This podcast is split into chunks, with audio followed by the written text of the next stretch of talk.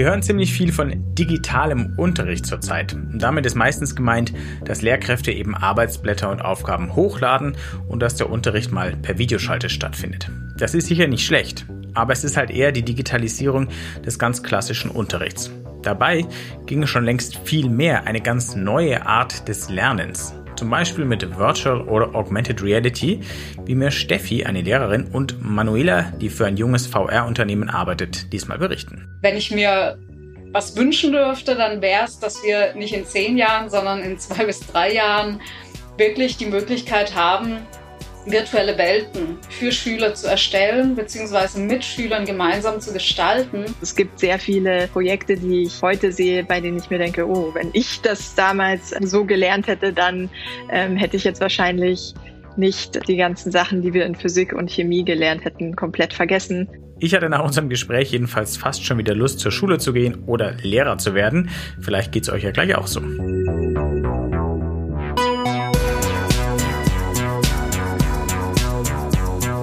Hi, du hörst New Realities, einen Podcast von 1E9 und dem XR Hub Bavaria. In dem Podcast wollen wir euch neue Realitäten vorstellen, also Projekte, Ideen, Konzepte und Produkte in Virtual, Augmented und Mixed Reality. Kurz gesagt, es geht um Extended Reality. Mein Name ist Wolfgang Kerler. Ich bin Chefredakteur von 1E9 und in dieser fünften Folge, da spreche ich mit Manuela Müller und Stefanie Wössner über die Rolle, die XR im Unterricht schon spielt, gerade in Corona-Zeiten, aber vor allem darüber, welche Rolle XR spielen könnte und sollte. Manuela, die arbeitet beim Münchner Startup Delitex als Director of Sales and Marketing. Und Delitex, das hat mit CoSpaces ein Tool herausgebracht, mit dem Schulunterricht um Virtual und Augmented Reality erweitert werden kann. Und zwar ohne, dass Lehrkräfte oder Schüler schon ein Informatikstudium hinter sich gebracht haben müssen. Stefanie oder Steffi ist nicht nur eine Kämpferin für eine echte Weiterentwicklung unseres Bildungssystems, sondern auch Fremdsprachenlehrerin und Referentin am Landesmedienzentrum Baden-Württemberg. Ihr großes Thema, wie können XR-Technologien eigentlich den Unterricht bereichern?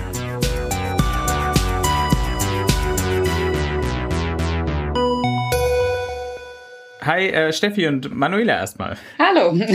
Hallo. Wir wollen äh, darüber sprechen, wie man Co-Spaces im Unterricht einsetzen kann und warum das durchaus eine ganz neue Dimension der Bildung ermöglichen kann. Aber um darüber zu sprechen, damit die Leute auch verstehen, worüber wir überhaupt reden, ähm, sollten wir vielleicht erstmal klären, was ist Co-Spaces eigentlich? Und da bist du ja unsere Fachfrau früher, Manuela. Erklär uns doch mal, was ist Co-Spaces, was kann man damit machen und vielleicht auch, was kann man damit im Unterricht machen? Genau, also CoSpaces ist eine ähm, Online-App, mit der man kinderleicht, also mit der Lehrer und auch Schüler ähm, ganz einfach virtuelle Inhalte erstellen können. Also man kann sich das so vorstellen, dass man mit einer 3D-Bühne arbeitet und da kann man die Umgebung wählen. Also will ich jetzt zum Beispiel irgendwas auf dem Mond bauen oder Berge im Hintergrund haben. Und dann gibt es eine Bibliothek von verschiedenen 3D-Modellen die man dann ganz leicht per Drag and Drop auf diese Bühne ziehen kann und somit diese virtuellen Inhalte gestalten kann. Da kann man die Farbe ändern, die Größe ändern und so weiter. Man kann auch andere Sachen uploaden und äh, man kann das Ganze dann auch noch animieren. Also mit einer visuellen Programmiersprache äh, kann man da noch ein bisschen mehr Leben einbauen. Und wenn man dann fertig ist, kann man das Ganze eben in VR oder in AR dann nochmal komplett neu erleben. Also in VR kann man praktisch in die eigene Welt nochmal komplett eintauchen. So vom Stil her, wie habe ich mir das optisch vorzustellen? Also wenn man schon mal Minecraft gespielt hat, dann versteht man das vielleicht ein bisschen besser. Also man ist wirklich in einer 3D-Welt drinnen. Die, die ganzen anderen UI-Sachen, also die Bibliothek und so weiter, sind noch in 2D und man arbeitet praktisch mit der Bibliothek um dann die verschiedenen Sachen zu gestalten. Am einfachsten mache ich das eigentlich auf dem Computer, also im Browser. Und wenn ich dann später das Ganze in VR nochmal erleben möchte, dann brauche ich natürlich irgendwie ein VR-Gerät oder so, mit dem ich dann praktisch nochmal komplett eintauchen kann.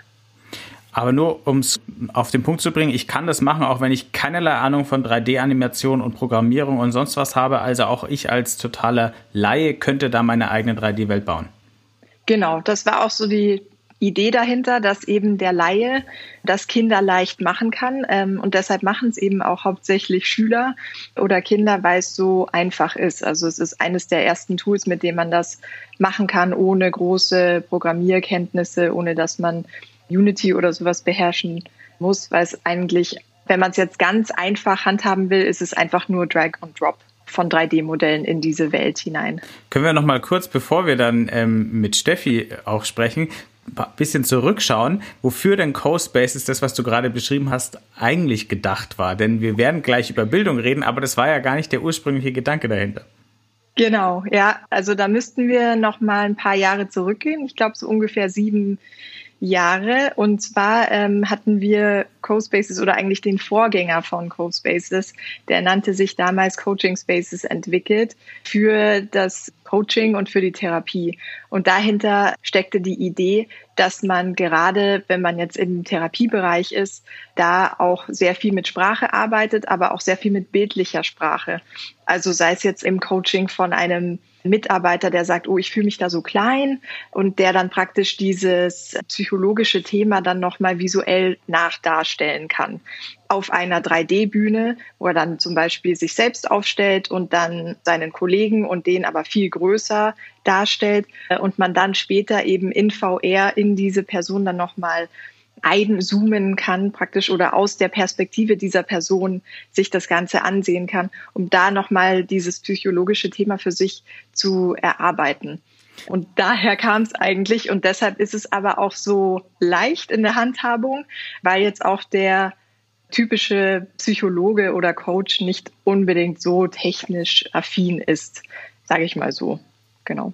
Okay, wir haben also eine Minecraft-Welt, die sich jeder bauen kann, die ursprünglich für äh, Psychologen und Coaches gedacht war.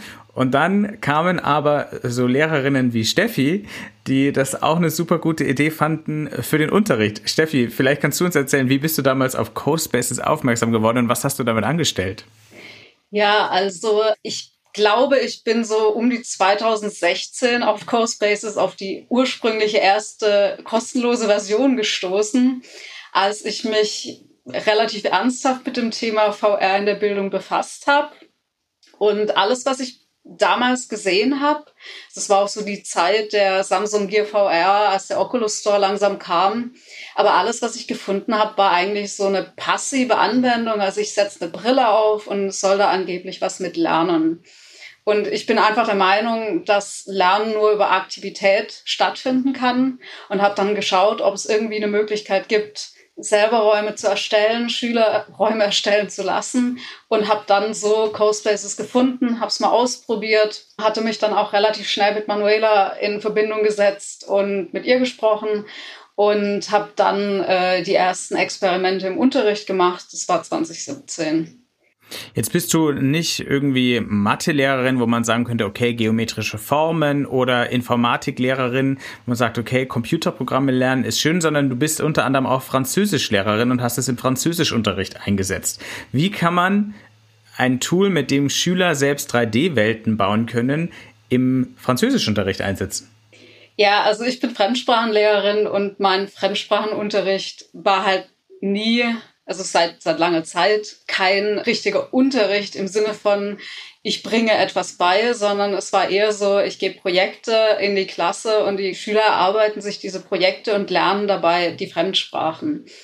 Und ich habe lang überlegt, wie ich es einsetzen kann, auch unter anderem natürlich, weil ich mit Eltern zu tun habe und ich wohne nicht in einer Großstadt, ich wohne eher auf dem Land und wollte natürlich auch vermeiden, dass die Eltern kommen und sagen, hey, was ist denn das?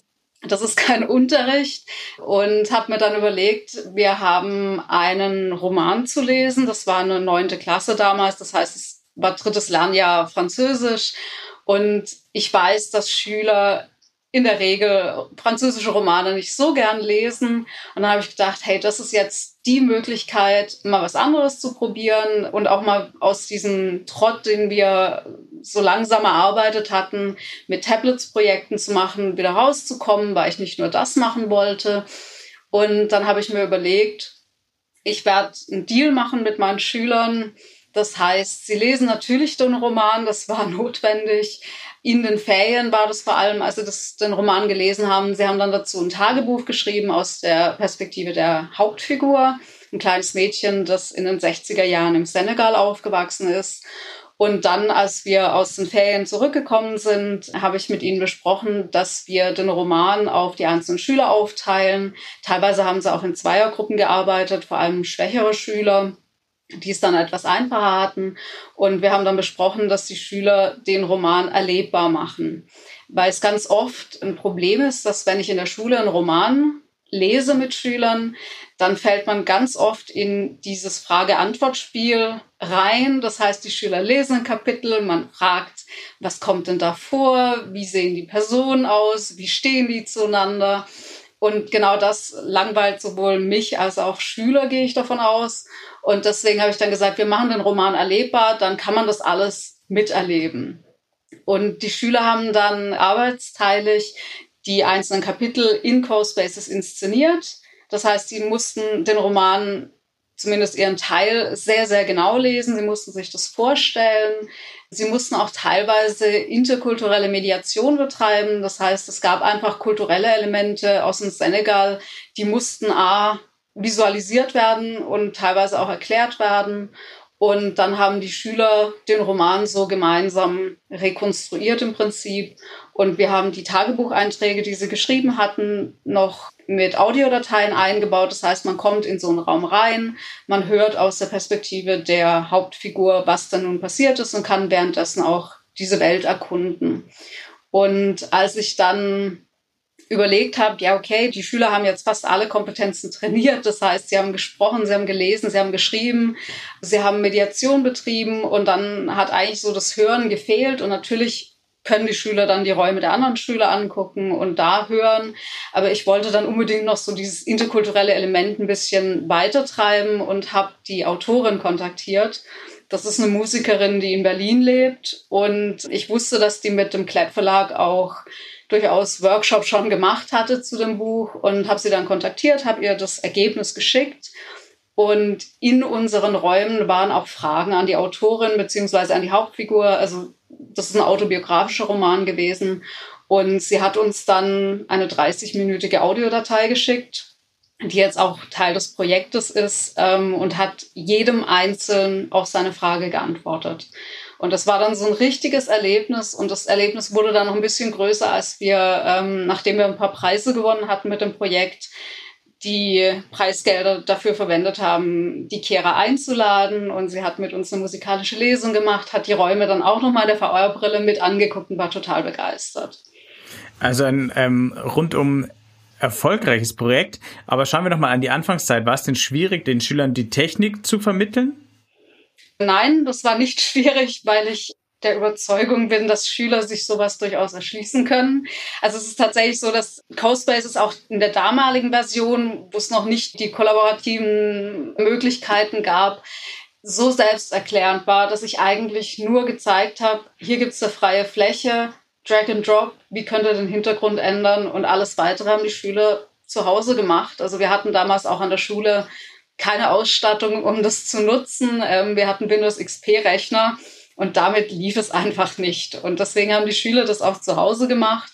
Und deswegen konnte ich es auch rechtfertigen gegenüber den Eltern, weil wir nicht das, was die Eltern als Unterrichtszeit bezeichnen, verbraucht und äh, vielleicht auch verschwendet haben mit technischen Problemen, sondern das war eigentlich nur ein ganz kleiner Teil. Und die Schüler haben dann experimentiert, haben ausprobiert und genau das eigentlich gemacht, was ich von ihnen erwartet habe. Du bist rundum zufrieden. Wie hat es denn den Schülern gefallen? Also am Anfang waren sie sehr skeptisch. Sie kannten mich als Lehrerin, die immer mit irgendwelchen komischen Ideen kommt, die sonst keiner macht. Wir hatten auch schon ein ganzes Jahr vorher mit Tablets gearbeitet und auch das war was Neues für sie.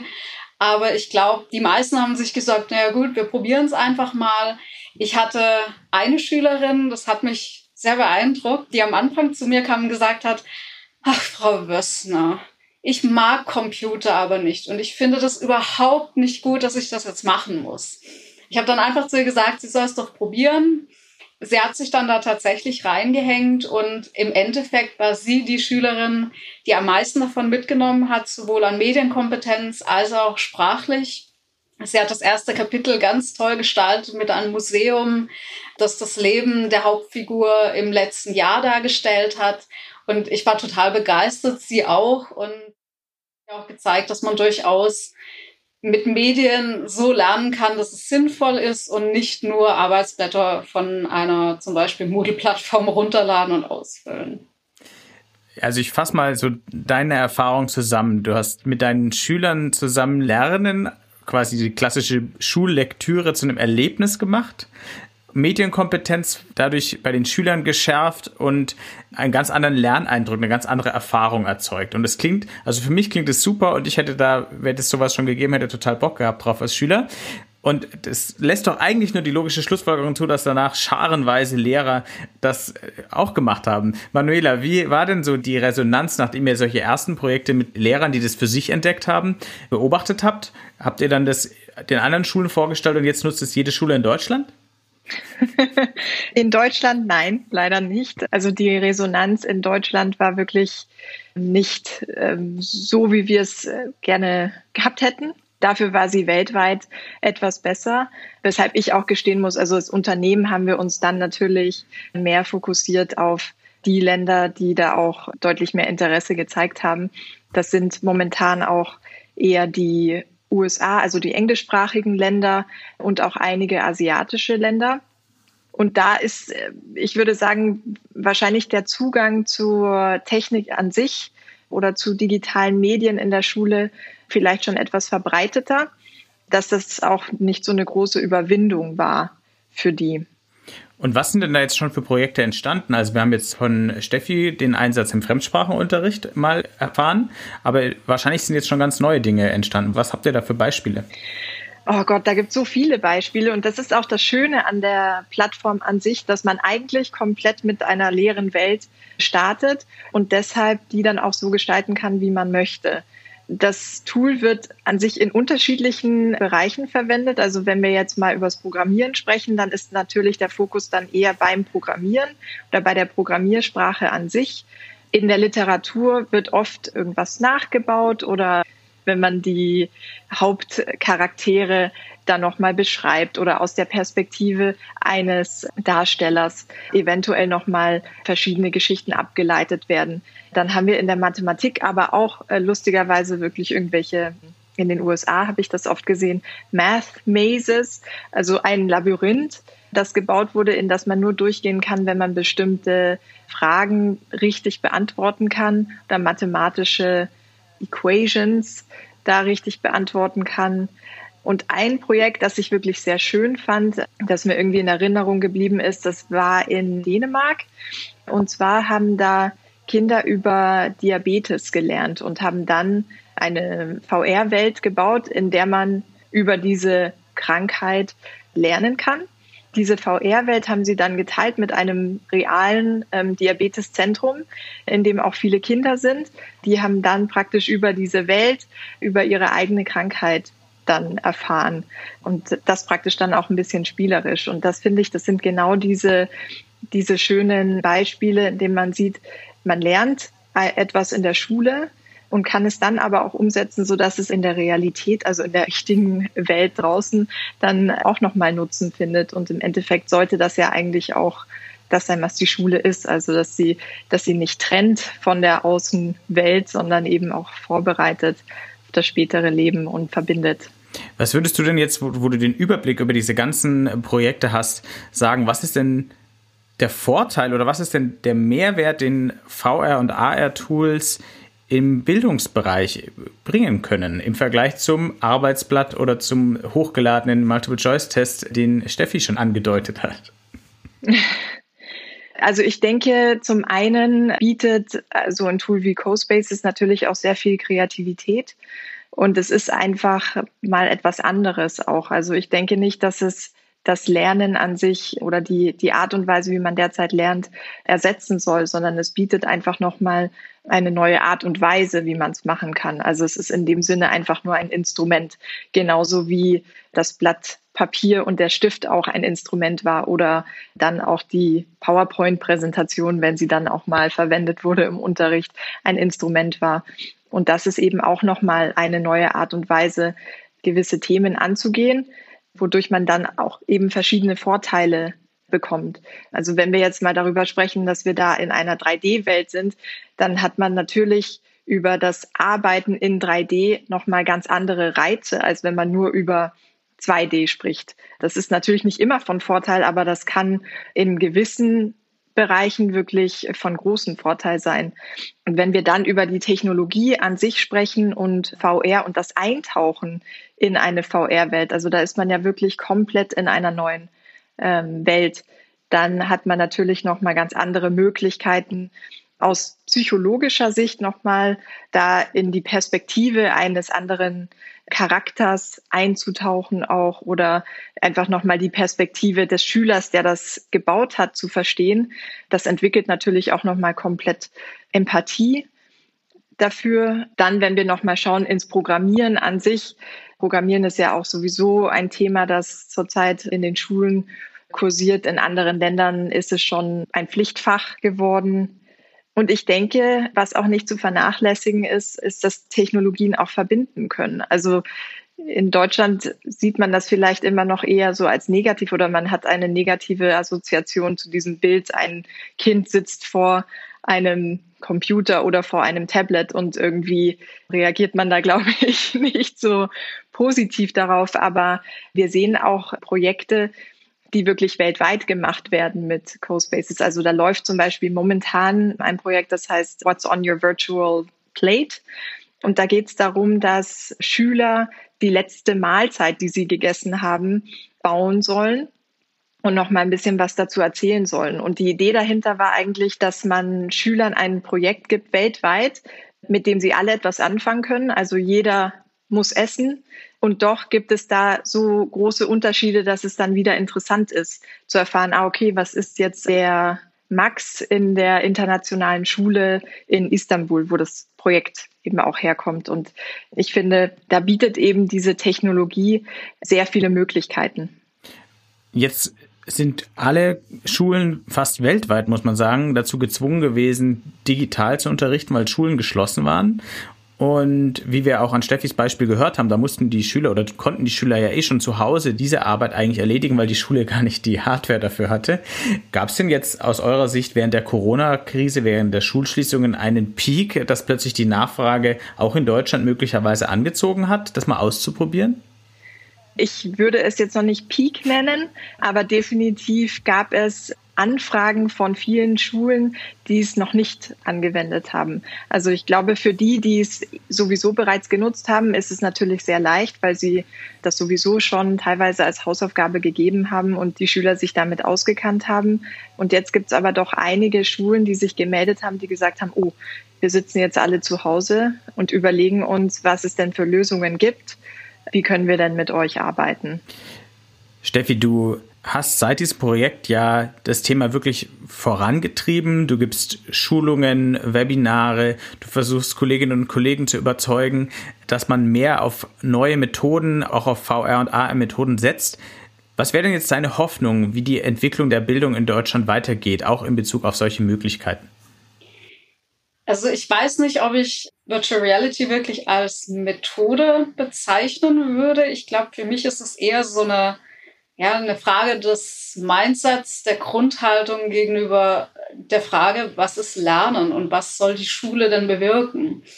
Ähm, das Problem, was sich momentan tatsächlich auch zeigt, ist, äh, dass wir in, vor allem in Deutschland, ich glaube, damit hängt es tatsächlich zusammen, was Manuela auch gesagt hat, dass das Interesse vielleicht bei uns ein bisschen kleiner ist, ist die Tatsache, dass sich die Gesellschaft verändert hat die Ansprüche, die Anforderungen an die Bildung haben sich auch verändert, die Schüler haben sich verändert, aber das System Schule, das hat sich nicht wirklich dieser Entwicklung angepasst. Das heißt, wir haben immer noch eine, ja, so eine Testkultur, also alles, was wichtig ist eigentlich, ist das Abitur beziehungsweise die Abschlussprüfung. Wir haben ein sehr traditionelles Rollenverständnis von dem, was ein Lehrer denn ist. Das heißt, der Lehrer erstellt Materialien, der Lehrer steht vor der Klasse unterrichtet. Der Lehrer steht im Mittelpunkt von dem ganzen Geschehen. Und das ist auch so in der, in der Lehrerausbildung noch.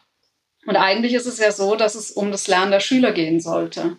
Und dazu muss ich als Lehrer nicht im Mittelpunkt stehen. Und es ist halt auch die Frage, ist es wirklich notwendig, dass wir uns so auf Prüfungen fixieren? Könnten wir die Testkultur nicht ändern in eine, naja, eine offenere Beurteilung von Leistungen, die dann auch wirklich was über Fähigkeiten, über Kompetenzen aussagen? Und da würde ich mir dann schon wünschen, dass die jetzige Zeit auch dazu genutzt wird, dieses Potenzial von Virtual beziehungsweise eigentlich komplett Extended Reality auch zu erkennen, mal ein bisschen auszuprobieren, Projekt- und Handlungsorientierung reinzubringen in, in das Lernen und dadurch vielleicht auch ein bisschen mehr Spaß in die Sache zu bringen. Also ich meine, es ist, ich habe immer so das Gefühl, wenn ich sage, Lernen soll Spaß machen, das ist, ist nicht wirklich das, was Leute hören wollen. Aber ich finde, Spaß ist eines der wichtigsten Dinge im Leben. Und äh, selber möchte Spaß haben, wenn ich mit Schülern zusammenarbeite. Aber ich würde mir auch absolut wünschen, dass wir uns dann eben mal fragen, ist das Schulsystem, so wie es ist, wirklich das Richtige? Ist die 45-Minuten-Taktung wirklich das, was wir für nachhaltiges Lernen brauchen? Wäre es nicht viel besser, wenn wir gemeinschaftlich und gemeinsam lernen auf Augenhöhe, und zwar sowohl Lehrer als auch Schüler? Also ich würde sagen, es ist nichts Schöneres im Leben, als wenn ich mit Schülern arbeite und die bringen mir was bei. Und diesen Anspruch habe ich auch inzwischen abgelehnt, alles wissen zu müssen. Ich kann durchaus auch Schülern zugeben, ich, nee, ich weiß es nicht, google es, äh, finde es raus, erklär mir dann, wie es geht. Und ich glaube, dazu benötigt es aber noch sehr viel, ja, grundlegende Veränderungen, Einstellungen, die sich ändern müssen und auch vielleicht einfach die Risikobereitschaft, mal was auszuprobieren, was vielleicht schief geht. Weil ich habe viel in meinen elf Jahren, in denen ich jetzt in der Schule gearbeitet habe, probiert. Ich bin auch mit vielem hingefallen. Ich habe viele Fehler gemacht und ich habe trotzdem immer wieder daraus gelernt. Und was ich vor allem daraus gelernt habe, ist, dass es so sechs Kernelemente gibt, die die Nachhaltigkeit des Lernens beeinflussen. Und das ist die Motivation, das sind Emotionen, die mitspielen, Visualisierung von, wenn man es so nennen will, Inhalten, also irgendwelchen Lerngegenständen. Es ist die Interaktion mit diesem Lerngegenstand und auch gegebenenfalls vielleicht ein Feedback davon. Es ist Entdecken und es ist Spielen. Und das sind so sechs Elemente, die kann ich mit Extended Reality super umsetzen. Ich kann sie eigentlich in allen Fächern, mit allen Altersklassen nutzen. Und ich glaube tatsächlich, dass das so ein, so ein Kernpunkt ist, den wir berücksichtigen sollten. Dazu gehört unter anderem übrigens auch der Merge Cube, den ich mit CoSpaces auch bebauen kann. Und ich habe auch gemerkt, dass das zum Beispiel was ist, was in Deutschland sehr viel besser angenommen wird von den Kollegen, weil es was Haptisches ist. Das ist greifbar, ich kann es in die Hand nehmen, ich kann diese virtuellen Welten darauf projizieren. Ich kann das in der Spracharbeit anwenden. Also ich habe es jetzt auch in Tokio beim Goethe-Institut in einem Projekt mit eingebracht. Und das ist einfach was, das ist total easy und es hat einen Effekt. Und es löst auch diese Emotionen aus, die nötig sind, um zu lernen. Wenn wir jetzt mal technologisch noch ein paar Jahre weiter schauen, Manuela, wir sind ja wirklich noch an den Anfängen sozusagen, dass XR-Technologien überhaupt so einfach und einsetzbar sind, dass man solche Experimente wagen kann. Aber wie könnte denn Schule, die auch die experimentierfreudiger wird, die mehr auf Erleben, mehr auf Emotionen setzt, mit XR-Technologien, wie könnte das in fünf bis zehn Jahren aussehen? Also in was für virtuellen Welten sind Schüler und Lehrer dann gemeinsam unterwegs? Oh, das ist eine spannende Frage. Also ich weiß es selber nicht alles, ähm, weil wir ja auch, was die Technik angeht, ja abhängig sind von auch den großen Playern und was die Technologie denn überhaupt so bietet. Also ich kann sagen, dass wir momentan auch mit AR-Markern viel testen, auch mit Kollaboration innerhalb einer VR-Welt, also dass man in eine VR-Welt eintaucht und da eben dann auch vielleicht die Mitschüler trifft, dass man dann eventuell auch den Unterricht, also gehen wir mal davon aus, man sitzt jetzt wirklich zu Hause, weil man nicht in einen gemeinsamen Unterrichtsraum kann, dass man praktisch komplett virtuell sich dann in einem Raum trifft. Das wird sich in den nächsten Jahren zeigen, was an Möglichkeiten also technologisch kommt. Es kommt ja wirklich jedes Jahr irgendwie etwas Neues. Dann ist die Frage natürlich immer, okay, wie kann man jetzt diese ganzen Sachen auch umsetzen für uns als Unternehmen und für unsere Technologie, aber auch dann in den Schulen direkt. Also es sind praktisch nochmal so drei Sprünge, die man machen muss. Welche Technologien gibt es allgemein? Wie können wir das in unser Tool einarbeiten? Und wie würden das dann Lehrer und Schüler nochmal verwenden innerhalb der Schule? Und mal abgesehen von VR und AR arbeiten wir natürlich immer noch daran, dass wir unser Tool möglichst schulfreundlich gestalten. Also da geht es eben nicht nur darum, dass man jetzt die besten Features hat für AR und VR, sondern dass der Lehrer das relativ leicht implementieren kann. Deshalb, wir funktionieren zum Beispiel auch im Browser, also man benötigt da keinen Download, dass wir mit anderen Bildungstools auch leicht verbunden werden können. Und da haben wir zum Beispiel Google Login, Microsoft Login. Und ich denke, da geht es dann im Allgemeinen einfach um die Nutzung von, von digitalen Tools. Und das kann man dann auch nicht so im Einzelnen sehen, jetzt nur die Nutzung von CoSpaces, sondern allgemein, okay, wie beschäftigt sich die Schule oder wie nutzen Lehrer und Schüler das, sodass wir es denen eben möglichst leicht machen können dann. Wenn wir jetzt mal die Zwänge der realistischen Prognosen von uns, uns von denen freimachen, ähm, was wäre denn cool, was wir in zehn Jahren oder wann auch immer haben würden? Manuela, sag gerne noch was dazu, wenn du sozusagen alle diese völlig berechtigten Faktoren, die du gerade genannt hast, wenn du die mal über Bord wirfst und denkst, ey, da würden wir gerne sein in zehn Jahren. Und dann würde ich zum Schluss, zum Abschluss noch Steffi äh, bitten, was sie denn vielleicht in zehn Jahren mal mit Schülern, Schülerinnen machen würde. Aber leg du mal los, Manuela. Okay, gerne. Was ich gerne in zehn Jahren sehen würde, wäre, dass ein Klassenzimmer, das sieht wahrscheinlich auch gar nicht mehr so aus wie das typische Klassenzimmer, das wir heute haben, unterschiedliche Medien, unterschiedliche Geräte zur Verfügung hat, mit denen der Lehrer und die Schüler kinderleicht arbeiten können und dass der Unterricht, je nachdem, welches Projekt im Unterricht stattfindet, dass sowohl Lehrer als auch Schüler wissen, okay, da möchte ich jetzt gerne ähm, mit diesem Tool arbeiten, auf diesem Gerät. Und das Ergebnis aber im Endeffekt, also das Lernergebnis dann unabhängig davon ist. Also, dass es eben wie ein Instrument genutzt wird, dass Schüler da kreativ sein können und trotzdem natürlich immer noch das lernen, was, was ja eigentlich das Ziel davon ist. Und ich denke mir oft, ich wünsche mir oft, dass ich das damals auch schon gehabt hätte in der Schule. Also es gibt sehr viele Projekte, die ich ähm, heute sehe, bei denen ich mir denke, oh, wenn ich das damals so gelernt hätte, dann hätte ich jetzt wahrscheinlich nicht die ganzen Sachen, die wir in Physik und Chemie gelernt hätten, komplett vergessen. Also dass diese Sachen praktisch spielerisch oder oder wie Steffi auch gesagt hat, ein Erlebnis werden und dadurch erinnert man sich ja auch daran. Das andere ist dann natürlich auch, es wird ja dann alles verbunden. Also es ist dann nicht nur Chemie an sich für sich alleine, sondern es ist dann Chemie im Kontext von irgendwas. Als Beispiel wollte ich da auch noch nennen, ein Projekt, das eine amerikanische Schule letztens gemacht hat, in dem die Schüler eine Marskolonie gebaut hatten und das dann vorgestellt haben. Und da war ich so begeistert davon, wie sie erklärt haben, warum sie diese Kolonie so gebaut haben, also warum sie zum Beispiel Solarenergie verwendet hatten. Und da, die haben da wirklich sehr viel Recherche reingesteckt und sehr viel Arbeit auch in diese VR-Welt, wo man dann einfach gemerkt hat, okay, da findet wirklich Lernen statt. Und es ist nicht nur ein auswendig Lernen, sondern es ist auch ein Verstehen und in Kontext setzen. Und das, denke ich, ist Ziel der Sache. Und wenn das dann irgendwann mal zur Normalität wird, also dass man eben lernt und nicht mehr auswendig lernt, dann wäre ich ganz froh. Also wenn das in zehn Jahren passieren würde, dann wäre das, denke ich, ganz gut. Sehr gut, ja, ich habe mir auch gerade gedacht, wenn mein Lateinunterricht so gewesen wäre wie Steffis Fremdsprachenunterricht, dann hätte ich es vielleicht nicht ganz so horrormäßig gefunden. Steffi, dein Traum, was würdest du denn in zehn Jahren mal mit einer Klasse gerne machen?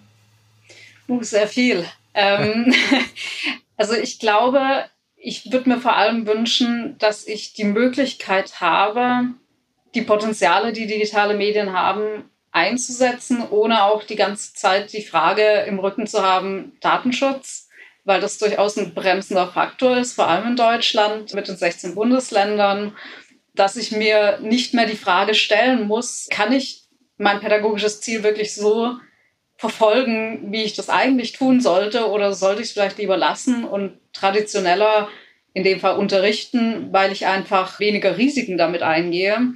Wenn ich mir was wünschen dürfte, dann wäre es, dass wir nicht in zehn Jahren, sondern in zwei bis drei Jahren wirklich die Möglichkeit haben, virtuelle Welten für Schüler zu erstellen, beziehungsweise mit Schülern gemeinsam zu gestalten. Und zwar nicht als Ersatz für den Lernort Schule. Also Schule wird es immer geben und Lehrer wird es immer geben, beziehungsweise wie auch immer wir die nennen werden dann. Aber ich glaube nicht, dass es sinnvoll und zielführend ist, immer zu sagen, ja, aber Virtual Reality isoliert uns, weil es das nicht tut. Ich würde mir wünschen, dass wir einfach diese Möglichkeit haben, Welten zu bauen gemeinsam und gemeinsam uns dort aufzuhalten, um gemeinsam zu lernen. Und dass wir uns dann auch nicht mehr die Frage stellen müssen, eine Schule kann es, weil vielleicht ein Sponsor irgendwo dahinter steckt und alle Ausrüstung, die ich dafür brauche, da ist, sondern es sollte eigentlich für alle so zugänglich sein. Diese Frage von Bildungsgerechtigkeit sollte einfach auch geklärt werden. Und dann nachhaltiges Lernen für eine gute Zukunft auch von Deutschland, das wäre das Ideale. Wow, äh, super. Ich danke euch beiden. Wenn das so kommt, wie ihr euch das gerade vorgestellt habt, dann hätte ich auch wieder Lust, nochmal Schüler zu sein oder Lehrer zu werden. Vielen Dank euch für dieses Plädoyer, neue Technologien neue virtuelle Welten, eine neue Art zu lernen und zu lehren einzusetzen. Ich habe richtig Lust drauf bekommen und ich würde das mal als Appell sehen, dass falls die Schulen nicht wieder klassisch öffnen nach den Ferien, auch andere nochmal ausprobieren. Ey, was könnten wir denn eigentlich noch machen? Auch wenn sie öffnen, sollen sie es auch ausprobieren. Vielen Dank euch. Gern. Gerne.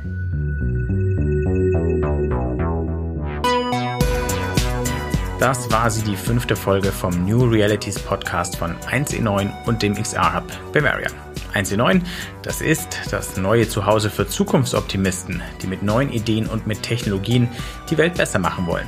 Und 1C9 besteht außer diesem Podcast auch noch aus einem Online-Magazin, einer Community-Plattform und aus Events. Alle Infos dazu gibt's unter www.1e9.community. Der XR Bavaria der ist eine Initiative zur Stärkung des Medien- und Wirtschaftsstandorts Bayern.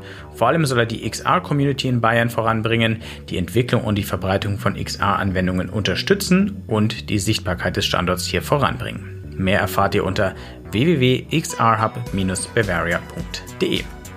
Dieser Podcast ist möglich durch die Förderung des Bayerischen Staatsministeriums für Digitales. Vielen Dank dafür und auch diese Woche wieder Danke an Daniel Jocher, unseren Tontechniker. Der hat dafür gesorgt, dass man diesen Podcast ganz gut anhören kann, obwohl wir alle drei daheim waren und mit unserem Amateur-Equipment aufgenommen haben. Danke Daniel. Ich bin Wolfgang von 1C9 und in der nächsten Folge, da spreche ich mit dem Intendanten eines Theaters, das um den Shutdown zu überbrücken, mal eben einen VR-Brillen-Verleihservice gestartet hat, damit die Menschen zu Hause vollkommen im Theater sein können. Und in zwei Wochen, dann nehmen wir uns dann nochmal das Thema Bildung vor.